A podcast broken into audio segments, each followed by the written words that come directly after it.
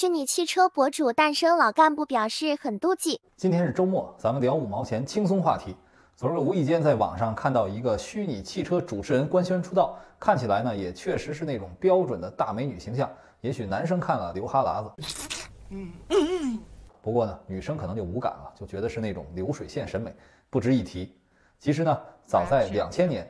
英国呢就搞了一个名叫安娜诺娃的女性形象数字主播，每周七天二十四小时不间断的播报新闻。随着技术的发展，虚拟的形象就越来越多了。比如说像洛天依这种唱歌的，那电视台的虚拟主播呢也不是新鲜事儿，包括了模拟真人、三维动画、平面动画等几种形式。他们除了形象、声音更逼真，主要还是语言能力进步了，还能跟你对话。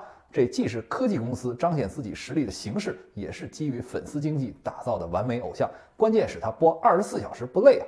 可是呢，这次出场的可是虚拟汽车主播，我就有点好奇，跟汽车有什么关系呢？是不是要取代我们中年男性车评人的地位呢？老干部顿时就觉得有点妒忌了。我们汽车媒体人呢，以前习惯夜里录稿，衣着随意，后来呢，都主动与被迫的转型做视频出镜。很多人就说，什么是流量密码？只要是有个肤白貌美、大长腿的女主播跟那戳着，就有人看。哎，这汽车呀，原本就是男性为主的世界。那对于女性说车，可能大家已经关注的不是汽车本身，而是物化的一些东西。真格的，我在高谈阔论的同时呢，其实也更喜欢看长腿美女说车。其实呢，对于说车这个方面，无论是女生还是男生，关键还是看谁够专业。现在呢，也确实有很多女汽车主播兼具美貌、个性和专业度。比如说啊，呃，你们脑补一下吧。所以说，这个虚拟汽车女主播到底有什么能耐？是骡子是马，拉出来溜溜。现在说车的这么多，真人不香吗？真人有自然的美感，而且每个人有自己的个性。就像有的人口音很重，也有很多人喜欢。为什么呢？就是因为个性 IP。为什么要虚拟呢？可能就像有人喜欢娃娃一样吧，可以任人摆布。